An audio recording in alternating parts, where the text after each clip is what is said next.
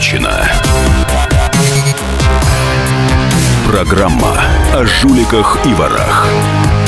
О тех, кто недостоин жить рядом с нами.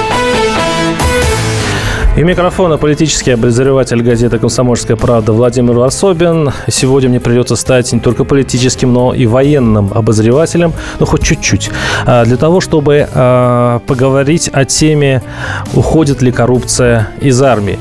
Если вы думаете, что а, эта тема пришла просто так, и такая академическая, такой академический обстрел разных зон нашей действительности, вчера поговорили о сельском хозяйстве, сегодня давайте поговорим, допустим, об армии, то это совершенно не так. А, новостная повестка дня такова, что именно сейчас надо об этом говорить, потому что некий сюрприз приготовил нам никто иной, а вице-премьер российского правительства Дмитрий Рогозин. Может быть, он ни в чем не виноват, не виноват, и я это совершенно не исключаю, но на него нашелся очень любопытный компромат. А, фонд Навального стрельнул по, по очередной значимой фигуре в окружении Путина и обнародовал подозрение, что вице-премьер имеет квартиру стоимостью в 500 миллионов рублей. Подробности мы сейчас услышим в нашем сюжете.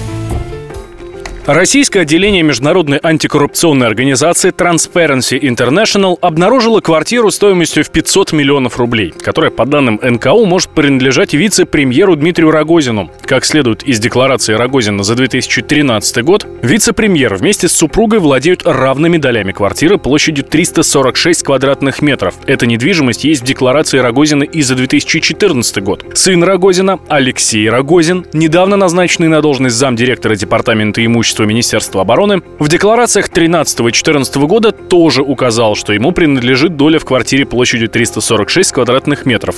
Рогозин-младший владеет тремя пятыми квартиры совместно со своими несовершеннолетними детьми Федором и Марией. Согласно реестру Федеральной службы государственной регистрации, кадастра и картографии, в столице есть только одна квартира именно такой площади, которой владеют пять физических лиц. Располагается она на улице Староволынской, отмечается в исследовании. Квартир площадью 346 квадратных метров в Москве всего 4. Помимо Староволынской, жилые помещения такой же площади есть на Авиационной, Юровской улицах и на улице Улова-Пальме. Но ни старшего, ни младшего Рогозина среди их владельцев нет. Выписки из ЕГРП на квартиру на Староволынской улице указано, что десятикомнатными двухуровневыми апартаментами площадью 346 квадратных метров владеют 5 человек, однако имена их отсутствуют. В декларациях Дмитрия Рогозина, проанализированных РБК, указаны три машины места, которыми он владеет вместе с супругой. Им принадлежат по одной пятой доли. В декларации Рогозина-младшего также есть указание о трех местах под автомобили, которые записаны на него и на его сына и дочь. Такие же машины места с точно такой же площадью есть по адресу Старого Волынской улицы, 15, корпус 2. Как и в случае с предполагаемой квартирой Рогозина, они записаны на неизвестных физических лиц. Квартира на Староволынской улице располагается недалеко от Кутузовского проспекта и Рублевского шоссе. Там поблизости находятся ближние дачи Иосифа Сталина. Из планировки квартиры, размещенной на сайте жилого комплекса «Ближняя дача», следует, что в квартире есть три спальни и четыре уборные, кухня, столовая, кабинет и просторная гостиная. На это вице-премьер Дмитрий Рогозин заявил «Вынужден вас разочаровать, господа американцы, американцы и их агента. Никаких квартир за полмиллиона я не покупал. Свою декларацию заполняю внимательно и ее тщательно проверяют. Ваш наезд считаю знаковым. Видимо, хорошо вам хвосты прижали. Спасибо, что вспомнили. В долгу не останусь. Мы обязательно поговорим с авторами э, доклада по поводу Рогозина. И действительно, если нам покажется, что э, все это притянуто на уши, хотя слышится вроде достаточно любопытно, потому что таких квартир всего несколько, э, то тогда да, тогда мы скажем, что это клевета. Если же будут некие сомнения, будем об этом тоже говорить. Вместе с нашим гостем в студии Константином Валентиновичем Севковым, э, член-корреспондентом Российской Академии ракетно-артиллерийских артиллерийских наук. Сегодня у нас тема военная, поэтому без э, такого солидного военного эксперта не обойтись. Константин Валентинович, первый вопрос. Вот как вам эта история с э, Рогозином? Все-таки Рогозин у нас заведует именно военным комплексом. Это, э, ну, ну, скажем так, после министра обороны это второй человек. Э, вам кажется, эти обвинения, обнародованные э, вот этими исследователями, достойны внимания или нет? Но в любом варианте, если существуют такие подозрения, их надо расследовать. Расследовать объективно, детально, обоснованно. Вот. И тогда, и тогда, конечно, мы можем получить более-менее реальную информацию. Э, тут другое, понимаете. Вот э, меня резанула по ушам информация о том, что сын Рогозин занимает высокий пост сразу мне, в мне Министерстве тоже обороны, да, заметил. заместитель руководителя, так сказать, имущества Минобороны. Э, я вот не знаю его жизненный путь. Вот, насколько я слышал и имел информацию, он отношения к Министерству обороны никогда не имел. Поэтому мне странно, что такие люди оказываются на таком высоком посту. И насколько тактично и достойно руководителю такого ранга протежировать своих детей на высокие должности. Я напоминаю, наши телефоны студии 8 800 200 ровно 9702. Впереди у нас непростой, я уверен, жаркий разговор, потому что тема-то такая серьезная. А, наш WhatsApp плюс 7 967 200 9702. Присоединяйтесь к нашему разговору. А, и у меня тогда следующий вопрос, Константин Валентинович. Э, ну, я понимаю, что все подозрительно. А нельзя разве исключать, что у, у, детей, у наших руководителей, достаточно талантливых людей, такие же талантливые дети. Если даже человек не не был э, в структуре Министерства обороны, это же не значит, что он бестолковый. Но, может быть, он действительно достоин своего поста. Ну, э, вы знаете, сейчас я под рукой не имею информацию, хотя это несложно посмотреть историю жизни сына Дмитрия Рогозина. Вот, но я имею, имею другой пример. Это пример человека, который сегодня возглавляет агентство стратегических инициатив. Вот, э, этот человек, я смотрел его а кто это, извините, кто это, извините? Э, сейчас из памяти вышибло. Угу. Дело не в этом. Посмотрите, пожалуйста, его есть биография. Человек в 21 год был назначен генеральным директором крупного предприятия химической угу. промышленности. Скажите, пожалуйста, а там что, на этом предприятии не было специалистов, которые прошли путь от инженера там, до какой-то там руководителя среднего уровня. Дорог... Наверное, да, были, молодым да? везде у нас дорога, да. Ну, а что бог делать вот человек в 21 год, не имеющий вообще никакого опыта на посту генерального директора? Вот мы сегодня говорим много о том, что у нас есть проблема э, с нашим оборонно-промышленным комплексом. Мы слышим о том, как в том же космодроме Восточный Э, огромные проблемы, связанные с... И, и об этом, Константин Валентинович, извините, я вас грубо перерву, потому что у нас грубо прерывает реклама. А, услышимся через несколько секунд, минут даже. Оставайтесь с нами. Каждую субботу с 16 до 17 часов на радиостанции «Комсомольская правда» я, Леонид Альшанский, почетный адвокат России, веду передачу «Народный адвокат» и отвечаю на ваши вопросы по проблемам административного права, ГАИ, таможенник, пограничник, гражданского права, дачной амнистии, земельных отношений, обманы страховых компаний. Обо всем этом вы услышите в наших передачах каждую субботу с 16 до 17 часов.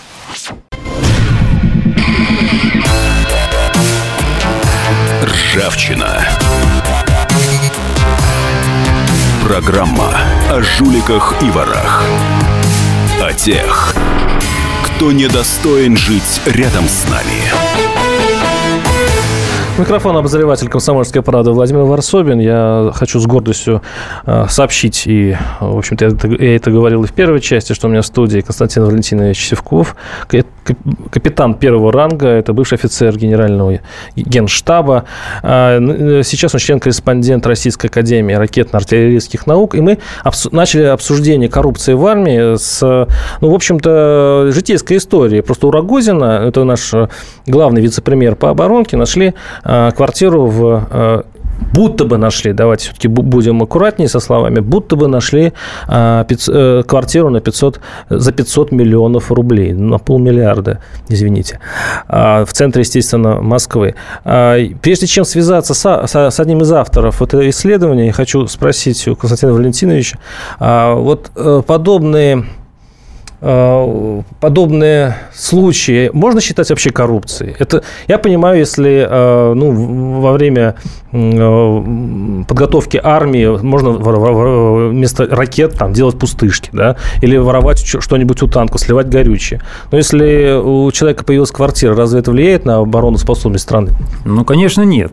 Это никак не влияет на обороноспособность страны. Вопрос упирается в то, как она получилась, эта квартира. Понимаете? Если э, у человека появилась квартира э, на основании того, что он до того, как занял государственный пост, имел расшвертнутый бизнес. Этот бизнес позволил ему заработать хорошие деньги. Вот он получил квартиру, купил эту квартиру. Ну, честь ему и хвала. Если же это он получил, находясь на государственной службе, и он получал доходы, которые позволяли ему купить такую квартиру, то тоже честь ему хвала. Вот простая иллюстрация, например.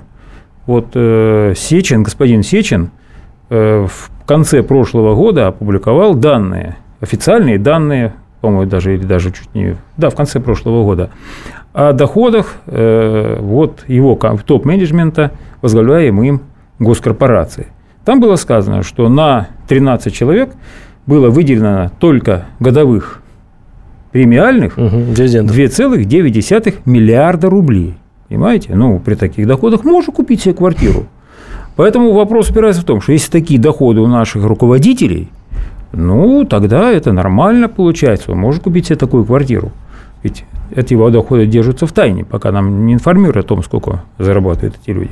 Но тут уже возникает другой вопрос. А насколько целесообразно, чтобы э, у нашего руководства, скажем так, нашим чиновникам, пусть даже на высших должностных постах, платили денежное вознаграждение, измеряемое десятками миллионов рублей – в месяц. В месяц, да. да. Тут вопрос. Вопрос. И вопрос, насколько корректно, что при этом рядовые работники, тех же самых, тоже РА, уже Д, вот во времена еще Якунина. Или, или военных заводов, опять-таки. Да, они ВПК. зарабатывают там в лучшем случае 20-30 тысяч, 40 рублей. 20 давайте, тысяч, может, 40 Давайте закончим рублей. историю с этой квартиры. Еще, правда, неизвестно, может быть, мы зря вообще... Э, Совершенно деле. верно. Да, это мы просто говорим о том, что сейчас э, обсуждают э, в СМИ, и э, проверить, ну, скажем так, э, логику, ну, логику этих обвинений можно понять, только поговорив с одним из его авторов. Любовь Эдуардовна Соболь у нас на связи. Любовь Эдуардовна, здравствуйте. Да, здравствуйте. Вы представляете... Я хотела бы поправить да. и сказать, что я, к сожалению, не автор этого расследования, это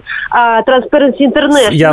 некоммерческая организация сделала расследование, но у Фонда борьбы с коррупцией а, было аналогичные данные, мы просто не успели их опубликовать, а, но мы подтверждаем, это действительно квартира Рогозина, Дмитрия Рогозина, и если Transparency International говорит, что это предположительно квартира Дмитрия Рогозина, вице-премьера России, то я, как а, юрист Фонда борьбы с коррупцией, могу утверждать, что это действительно квартира. Любовь вы можете утверждать, но у вас есть доказательства? У вас доказательства? Конечно, есть доказательства. Они будут опубликованы буквально завтра моим коллегой. А, следите за новостями Фонда борьбы с коррупцией. А, у нас есть все выписки согласно которым я могу утверждать, что именно вот эта квартира, десятикомнатная, двухуровневая квартира, принадлежит Дмитрию Рогозину. В настоящий момент оценка, рыночная оценка этой квартиры составляет а, полмиллиарда рублей. И Дмитрий Рогозин является вице-премьером России. Это чиновник, а не руководитель госкорпорации, хотя э, чиновник высокого уровня, это да.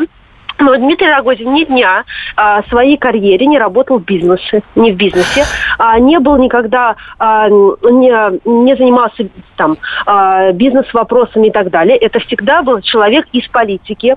А, и его официальные доходы по декларации последних 10 лет, доходы всех его членов семьи, которые он декларирует, и жены, и детей, не позволяют купить даже суммарно за 10 лет квартиру такого уровня и за такую стоимость. Вопрос, Это точный вопрос, да, угу. а, на какие доходы он при, э, приобрел эту квартиру а, за полмиллиарда а, рублей, не имея таких доходов по декларации, то есть не получая э, соответствующего вознаграждения. Действительно, вице-премьер а, России получает достойные деньги, он декларирует порядка 48 а, миллионов рублей в год дохода на настоящий момент, но даже с учетом предыдущего заработка, это понятно. А, на эту квартиру накопить вопрос, он вопрос. не мог. Любовь Эдуардовна, вопрос. Э, скажите, вот сейчас э, Песков, по-моему, вчера э, заявил, что идет такая пропагандистская война против Кремля, и что скоро будут обнародованы расследования против первых лиц, и они явно клеветнические, по мнению Пескова, потому что это, по сути, просто война.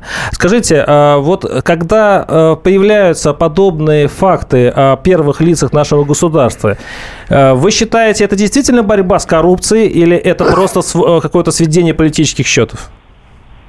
А я считаю, что все данные, которые появляются по коррупции, они работают, конечно, на общество, и они работают на налогоплательщика, потому что я, как гражданин Российской Федерации, мне интересно, а, на какие а, средства живут чиновники, почему у них появляются квартиры по полмиллиарда рублей, когда страна все находится в кризисе, и когда у нас 20% населения живет за чертой бедности только по официальным данным. Естественно, эти вопросы нормальные, их нужно задавать и чиновникам, и депутатам, на какие средства они живут, почему они а, извините, живут непосредством, почему декларируют доход один, а имущество имеет совершенно ну, другие суммы. Эти вопросы нормальные. Что касается каких-то информационных бросов и так далее, это, наверное, вопрос Дмитрию Пескову, почему, какой информация располагает, почему он не договаривается, не говорит, что, что за информация, кто ее будет бросать, какие-то на, такие намеки, но я думаю, что это как раз не относится к истории с Дмитрием Рогозиным. Мне кажется, он, Дмитрий Песков намекает на Путина или на что-то такое, но это, опять же, я в голову э, э, Дмитрию Пескову Пескову не могу залезть, это, наверное, лучше спросить а вам, хотя, вам... Но что касается Рогозина, то это открытые источники. Я понял, это данные вопрос вам. Да, извините, никакой, знаете, никакой датайны в этом нету. И, опять же, никакого сброса а, там со стороны американских Мы поняли, мы поняли. Не нужно, это а, открытые а, источники, открытые а данные. Вы мне, вы мне ответьте на один, на один такой вопрос. Скажите, пожалуйста, за какие заслуги и почему э, такие господа, как Абрамович, Евсельберг, Фридман, Гусинский, ну и же с ним вы... Можно меня не перебивать, а? Извините, дайте, дайте, дайте, дайте я задам вам вопрос. А? Вот на какие заслуги все эти господа получили огромные куски общенародной собственности и теперь ею располагают, распоряжаются? Давайте мы не будем акцентироваться только на чиновниках и на депутатах, а поговорим и об этих господах. Давайте. Давайте, давайте вот разберитесь, пожалуйста, с этим давайте, пожалуйста, поговорим, но я, как гражданин Российской Федерации, а не Следственный комитет, не депутат Государственной Думы, не член правительства, не могу разобраться с этим вопросом, могу их поставить со стороны гражданского общества, да, со стороны вот и поставьте. Это мы ставим регулярно. Если вы заметите, Не хорошо ставите. Вы все время только на чиновниках. Поставьте вопрос об олигархах. ответить. Да, дайте, пожалуйста, ответить на ваш вопрос. Мы неоднократно опубликовали информацию не только в отношении чиновников, причем, замечу, различные уровни, от муниципального уровня, регионального уровня, федерального уровня, а не только в отношении этих чинов, но и в отношении депутатов, в отношении руководителей госкорпораций. Вы правильно сказали про Сечина. Очень большой вопрос, за какие такие заслуги. Нет, ну, олигархов не давайте про олигархов. Олигархов, почему вы... Прохорова, почему вы не трогаете? Почему вы не трогаете Прохорова? Что значит не трогаем? Элементарно объясните, нас... откуда, не его, откуда у Прохорова его состояние? Я не могу объяснить, потому что я не Прохоров. Ну тогда не Но надо я... объяснять, Подождите, пожалуйста, по поводу олигархов, по поводу ответить. чиновников. Дайте мне ответить на ваш вопрос. Я хочу ответить, что неприкасаемых у нас нету. Есть олигархи. Свои... Дайте договорить. Это неправда. В отношении всех людей, а, с которыми у нас есть информация, мы публикуем а, информацию про всех. У нас нет неприкасаемых. Когда мы публиковали информацию о нарушение господина Бастрыкина, председателя Следственного комитета, нас обвиняли, что мы якобы работаем на их противников Генеральную прокуратуру. Все, спасибо. Любовь Антоновна, мы, мы вас поняли. У нас просто мало времени. К сожалению, мало времени. Э, с нами была э, юрист фонда борьбы с коррупцией Любовь Федоровна Соболь. Спасибо. У нас просто осталось буквально мину, минута эфира, вот этой части эфира. Дальше будет еще интереснее. Будем говорить конкретно про э, время Шойгу. Это, это в хорошем смысле, потому что он сменил время Сердюкова. И чем изменилась наша армия в хорошую, в лучшую или, наоборот, в плохую сторону. Мы это обсудим. Наши телефоны 8 800 200 ровно 9702. А, это ржавчина. Звоните и высказывайте свою точку зрения. Кстати говоря, меня интересует а, мнение военных. А, военных и рабочих ВПК. Действительно ли жизнь изменилась? Тем более, что, как рапортуют у нас в телевизоре, заводы работают в три смены, заказов много, наша военка живет на втором дыхании, получила второе дыхание. 8 800 200 ровно 9702. Оставайтесь с нами. И сошлись они в чистом поле, и начали они биться. Каждый за свою правду. И не было в той битве ни правых, ни виноватых. Звон стали. Крики поверженных. Самый беспощадный проект радио «Комсомольская правда». Радио «Рубка». Столкновение взглядов, убеждений и принципов. У гостей в студии всегда полярные мнения. Слушатели участвуют и голосуют. Нам есть о чем поспорить. Остро, жестко, жестоко. Программу «Радио Рубка» слушайте на радио «Комсомольская правда». Каждую среду в 18.05 по московскому времени.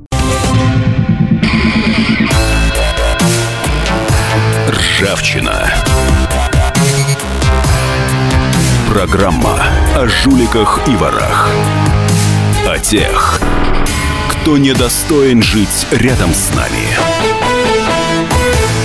Микрофон обозреватель комсомольской парады Владимир Варсобин. Напоминаю, что у нас в студии капитан первого ранга, а, бывший офицер генерального штаба, член-корреспондент Российской академии ракетно-артиллерийских наук Константин Валентинович Сивков. А, в предыдущей части передачи, я думаю, вы слышали а, сражение между юристом Фонда борьбы с коррупцией, телефонное сражение Любови Соболь, как раз с Константином Валентиновичем. Константин Валентинович, вы порываетесь еще что-то сказать на тему ну, я, я борьбы скажу, с коррупцией? Коррупции. Да, я скажу на эту тему только одно. Бороться с коррупцией, конечно же, надо. Но когда начинают с одними бороться, а с других замалчивать, вот это уже называется информационная война против государства.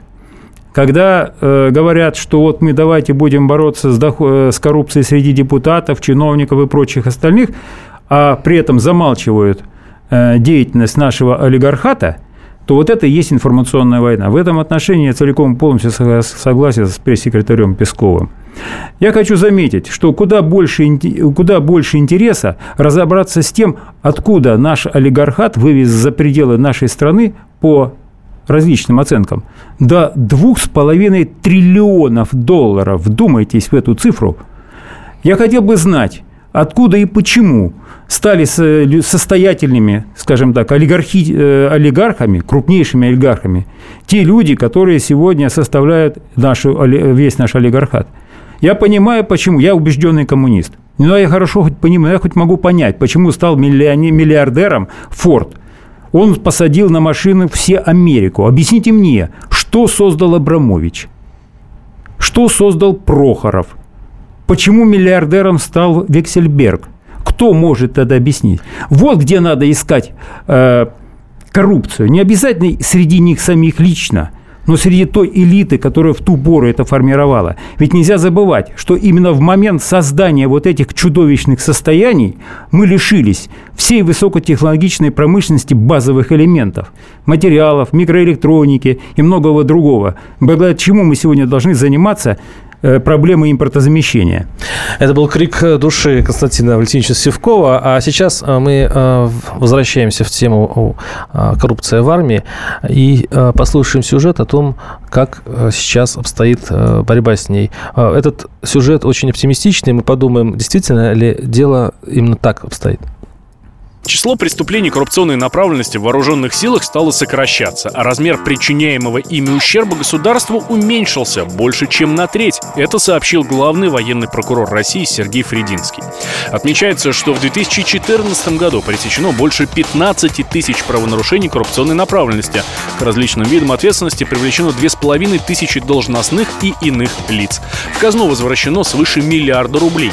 Помимо этого, по искам военных прокуроров суды вынесли решение, предотвратившее неправомерное отчуждение федерального имущества стоимостью больше миллиарда 900 миллионов рублей. Из незаконного владения возвращены земли и иная недвижимость стоимостью свыше 5 миллиардов рублей.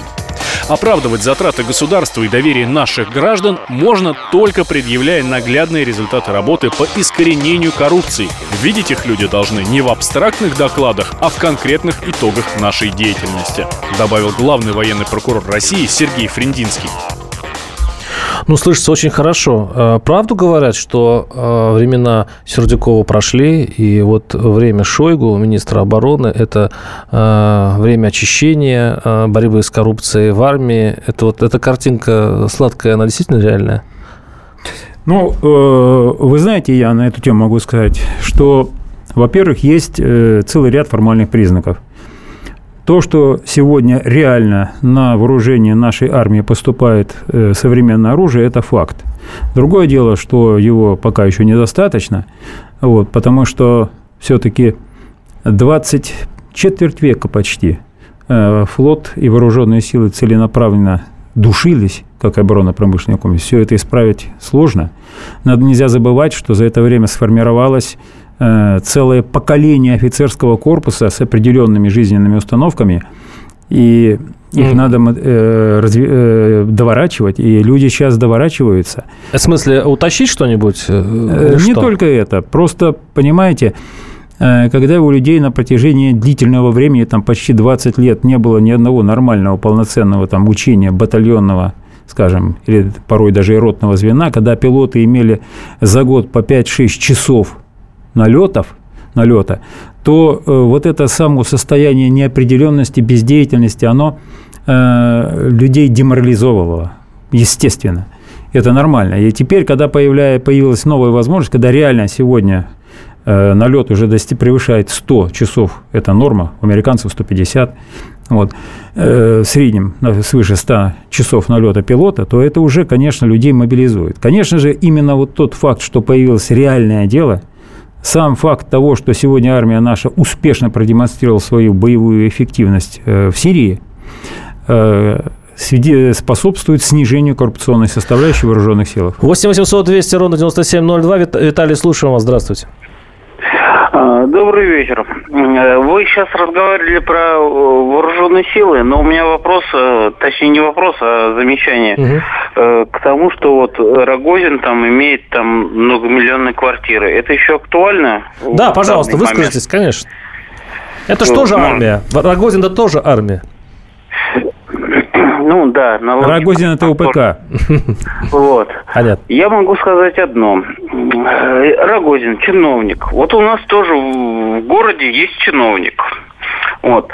Но он чиновник предпринима... Да, э, хорошо работает, хорошо зарабатывает сам на себя. Э, но он тратит эти деньги, помимо того, что еще на и на людей, на детей. Вот я могу могу одно сказать. Моя девчонка, я пришел к нему и попросил, примите ее, пожалуйста, в секцию. То есть он, он помог. Немножко сейчас о другом у нас истории, да. Он, он помог, это самое, при, принял ее в секцию. Потом вторую девчонку мою принял в секцию. Сейчас они занимаются в областной э, федеральной Э, уже... Ну, у нас сейчас тема немножко другая. Извините, извините, все-таки прошу прощения, просто тема немножко другая. У нас тема все-таки ближе к военным, а не к гражданской жизни. 8 800 200 ровно 9702. Михаил, слушаю вас. Здравствуйте. Добрый вечер. Здравствуйте. Вы сколько лет? более 20. А в силовых структурах более 30. Во всех. Так вот, э, ваш оппонент приглашенный сказал, что армия разваливает 25 лет. Я согласен со времен Горбачева.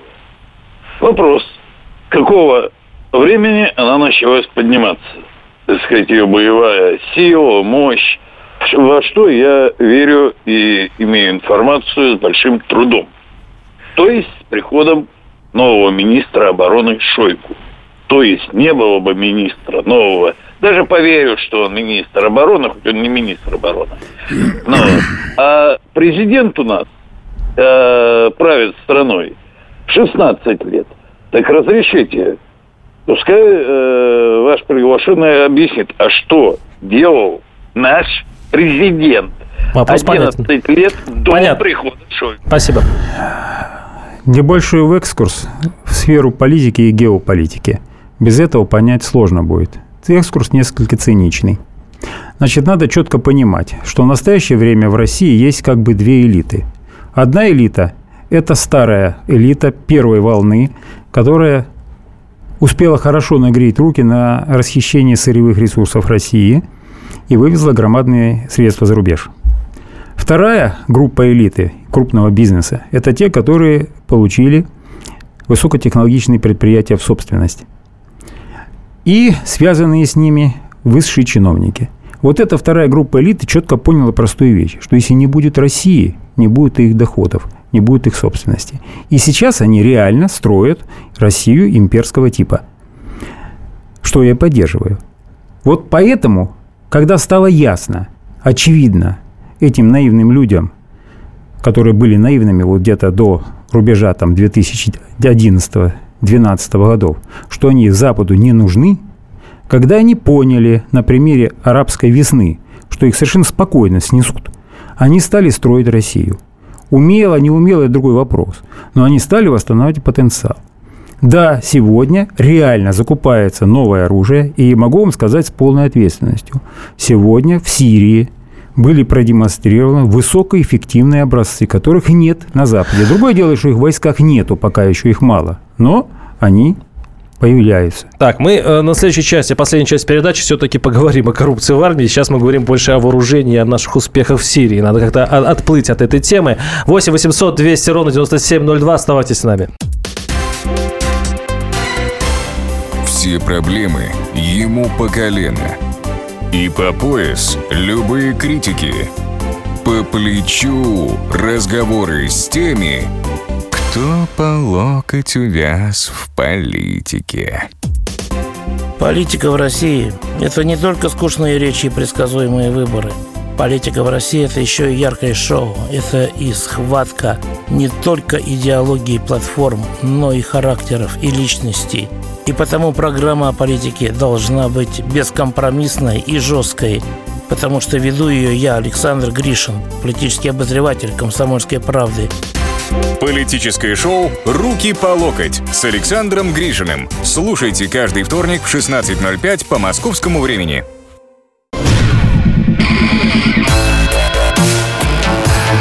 Ржавчина. Программа о жуликах и ворах. О тех, кто недостоин жить рядом с нами.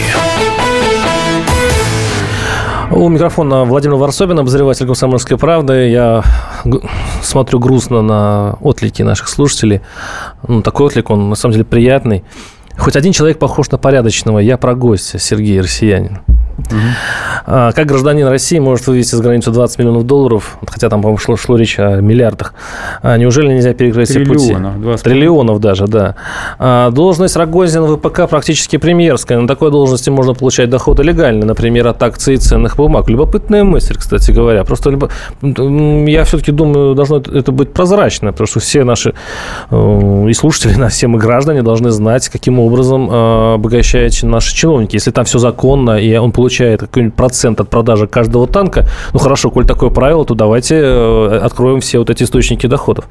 А, я хочу повторить вопрос Константина Валентиновича Севкова, э, член-корреспонденту Российской Академии, э, Академии ракетно-артиллерийских наук, который сейчас у нас в студии. А, Все-таки поставить вопрос ребром. Если коррупция сохранилась, может быть, она стала меньше, как вы сказали, на энтузиазме, вот в связи с Сирией и прочими нашими военными подвигами. Если она сохранилась, если она тянет все равно ВПК назад, то почему она сохраняется? На каких законах она стоит? Это коррупция в армии. Давайте тогда скажем так, не столько в армии, сколько в оборонке. Потому что, конечно, сопоставлять коррупцию в вооруженных силах и в, в оборонке – это вещи несопоставимые. В вооруженных силах коррупция в лучшем случае может идти речь там, продажи каких-то квартир или э, более выгодной продажи земли. Вот как получалось печально известным оборонсервисом. Вот. В оборонке э, крутятся куда более серьезные денежные средства. Но хочу напомнить, что гособоронзаказ составляет около там, 2 триллионов рублей. Вот такие суммы. И я хочу напомнить, что по разным оценкам того же Фрединского – Э, коррупционные... Да, прокурор, э, главный прокурор. Да, коррупцию, по-моему, это двухлетней давности информация на коррупцию именно в этой сфере уходило то от 20 до 30 процентов гособоронзаказа уходило в коррупционную сферу. Это очень большая сумма. Поэтому вот с этой точки зрения, вот если говорить о коррупции, то это не только чисто вот материальные аспекты. Коррупция надо рассматривать и с точки зрения того, какие люди назначаются на руководящие посты.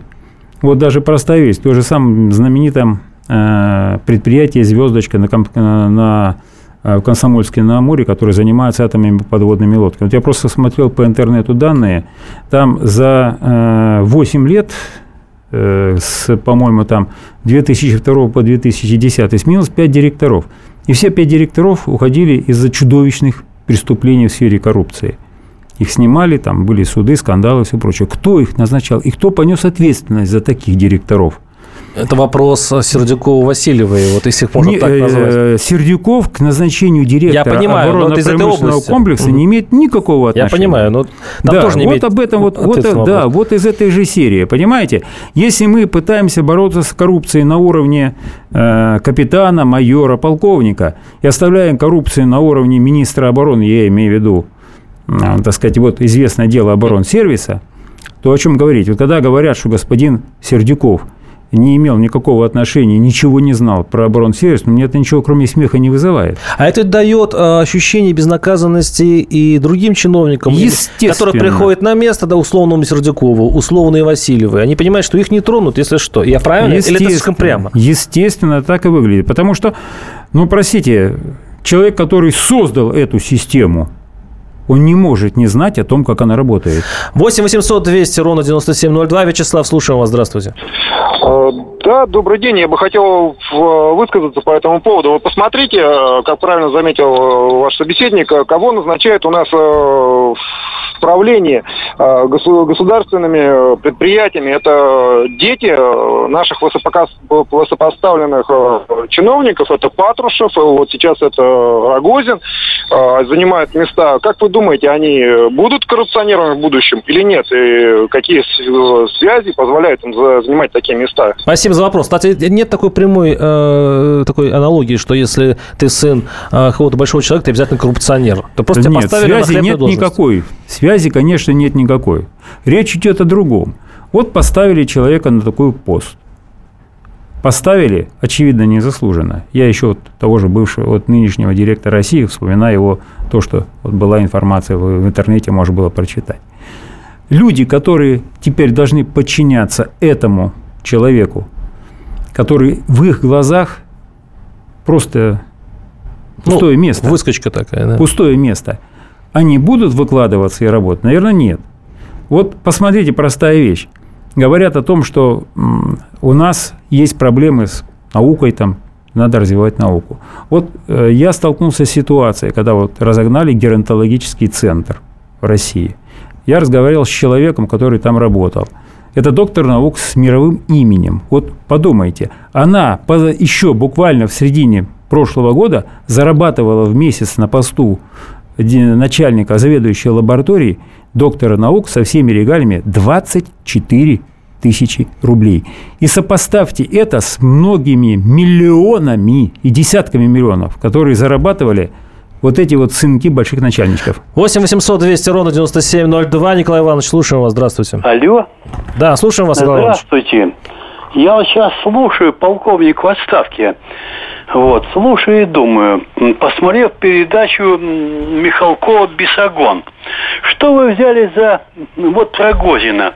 Ведь вам Михалков представил материал в воскресенье по 24 каналу «Вести». Вот, о том, что как уничтожали страну, как уничтожали флот, э, все заводы военные за копейки. И? Продавали. Весь флот продали за копейки, понимаете? Кох сейчас мечет икру, требует, я говорит, всех их сделал богатыми. Почему мы за них не возьмемся? Спасибо за вопрос, пожалуйста. Ну, вы знаете, по-моему, я с этого и начал. Я как раз начал с того, что мы говорим только о наших чиновниках, депутатах и том же Рогозине. Давайте мы этот вопрос закроем и поговорим об олигархах. И поговорим о том, кто их сделал олигархами – Поговорим о том, кто расхищал общенародное достояние и кто потом позволил им уничтожать это все. Ведь все, что было уничтожалось, уничтожено, происходило именно в результате приватизации. И пользуясь полномочиями собственников, они этого делали. А что, что вы говорите, я это все пережил, когда был офицером Генштаба с 95 по 2007 год. Александр Валентинович, э, вот вы мне сказали, что в ВПК сейчас, э, ну, в телевизор такие сюжеты красочные, что э, в три смены работают заводы, ВПК, ну, в связи с Сирией у нас обновление армии и так далее. Ну, вот вы мне сказали, что на самом деле там люди на энтузиастов голом работают и получают очень мало денег.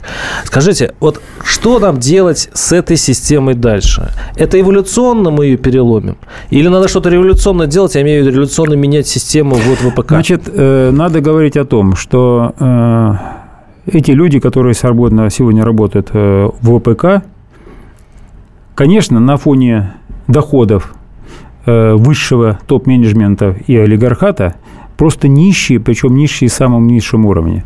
Но на фоне э, других людей, которые работают в других местах, получая там по 20, по 30, может 40 тысяч рублей, они зарабатывают очень хорошо. Поэтому они работают в три смены. Вот. Что говорится, что касается того, как менять эту ситуацию. Э, на эту тему я вам скажу вот что. Сегодня многие говорят о том, что как вот должна произойти смена. Ведь ситуация не только в России, а вообще в мире характеризуется тем, что децильный коэффициент давно превзошел критическую величину. Напомню, это... Мудрено звучит. Децильный коэффициент – это э, разница между доходами 10% самых богатых и 10% самых низких. Вот если этот децильный коэффициент превышает 5 единиц, то считается уже ситуация предреволюционная. Если 10 единиц, то это уже ситуация взрыва. Вот сегодня не только в России, но и в других странах мира, в России это коэффициент около 16 сейчас, а в других странах мира этот коэффициент да, при, приближает, в том числе Европы, уже к 10. Тем не менее, ничего не происходит.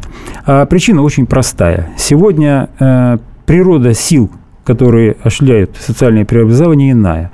В начале 20 века это был э, индустриальный пролетариат, сегодня это интеллектуальный пролетариат – это совершенно другие слои, совершенно другие формы преобразования. Примером тому, как интеллектуальный пролетариат осуществляет свои преобразования, мы можем увидеть на примере Греции, 30 секунд. Венесуэлы и Исландии. Ну, я просто не очень понял, что делать с этой системой все-таки. Если говорить, да, да, пожалуйста, говорите. Если говорить, что делать с этой системой, то, естественно, ее надо преобразовывать. И делать это нужно в пределах существующих законов. Потому что надо четко понимать, что революция Револю... Э, в э, России это будет национальной катастрофой. Константин Валентинович Севков, э, член-корреспондент Российской Академии ракетно-артиллерийских наук, и Владимир Варсобин прощаются с вами. Услышимся через неделю. Как не пропустить важные новости? Установите на свой смартфон приложение «Радио Комсомольская правда». Слушайте в любой точке мира. Актуальные новости, интервью, профессиональные комментарии. Удобное приложение для важной информации. Доступны версии для iOS и Android. Радио «Комсомольская правда». В вашем мобильном.